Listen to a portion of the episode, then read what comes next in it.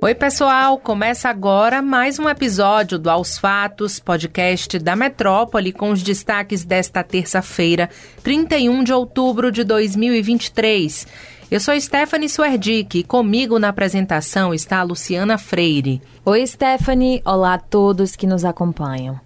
Há um mês, como chefe interina da Procuradoria-Geral da República, a PGR, a procuradora Eliseta Ramos decidiu rever a própria decisão de manter na função os atuais procuradores-chefes do Ministério Público Federal nos estados. Eliseta assumiu o comando da PGR em 27 de setembro, com o fim do segundo mandato de Augusto Aras e deve ficar na função até que um substituto seja indicado pelo presidente Luiz Inácio Lula da Silva e aprovado pelo Senado, o que ainda não tem data para ocorrer. Inicialmente, Eliseta Ramos havia dito que não faria alterações na estrutura do MPF e deixaria as indicações para o seu sucessor.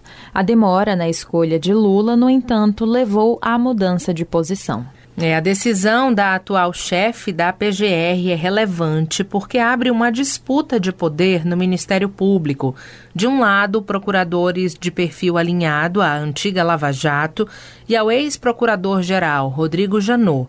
Do outro, procuradores críticos da operação e próximos ao ex-PGR Augusto Aras. Nos últimos dias, Eliseta enviou mensagens aos atuais chefes das unidades do MPF nos estados e no Distrito Federal para informar que dará continuidade ao processo de sucessão. Segundo ela, a interinidade está se alongando e várias procuradorias nos estados vêm pedindo mudanças.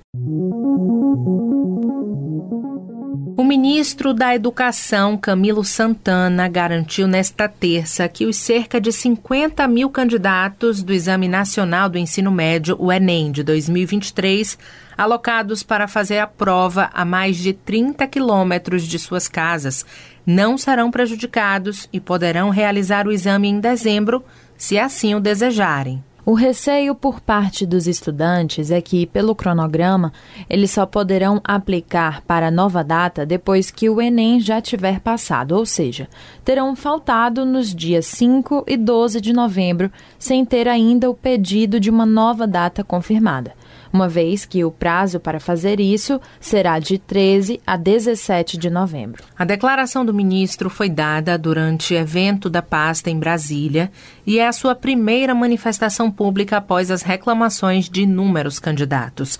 Em alguns casos, a distância ultrapassa 100 quilômetros, sendo que, pelo contrato com a empresa aplicadora, não deveria passar de 30 quilômetros. O ministro reconheceu que a empresa aplicadora do Enem descumpriu o contrato neste ponto e reafirmou o compromisso da pasta com aqueles que foram prejudicados.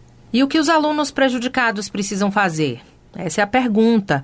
E o INEP é quem vai disponibilizar na página do participante enem.inep.gov.br barra participante uma aba específica para que os inscritos peçam para participar do Enem na nova data.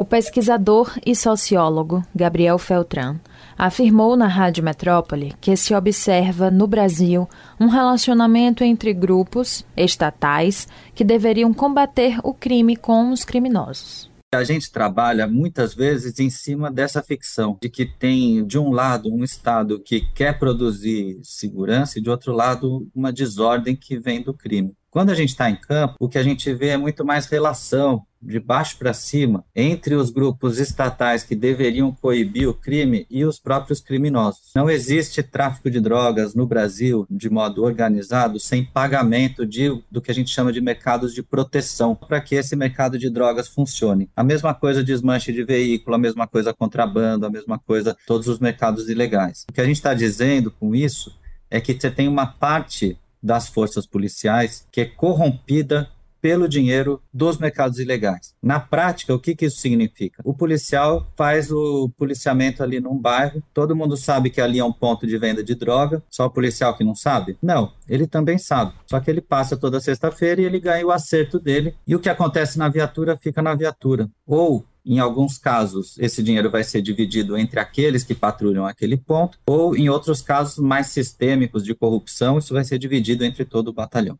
A entrevista completa está disponível no YouTube do portal Metro 1. A Polícia Federal deflagrou na manhã desta terça uma operação que visa desarticular um esquema de fraudes em programas sociais do governo federal na Bahia. Batizada como de similaridade, a operação tem como alvos funcionários da Prefeitura de Baianópolis, no oeste do estado. Um mandado de busca e apreensão e outro de quebra de sigilo telemático foram expedidos. A corporação não divulgou os nomes dos investigados. Segundo a PF, cerca de 49% dos funcionários do município recebiam os benefícios indevidamente, entre detentores de cargos comissionados, trabalhadores trabalhadores temporários e servidores públicos estatutários, cadastrados principalmente no Bolsa Família. É, as investigações apontam que o cadastramento fraudulento de servidores de Baianópolis acontece desde 2011. Os envolvidos são investigados pela prática dos crimes de estelionato majorado e inserção de dados falsos em sistemas de informações sendo que as penas somadas podem atingir o patamar máximo de 18 anos de reclusão.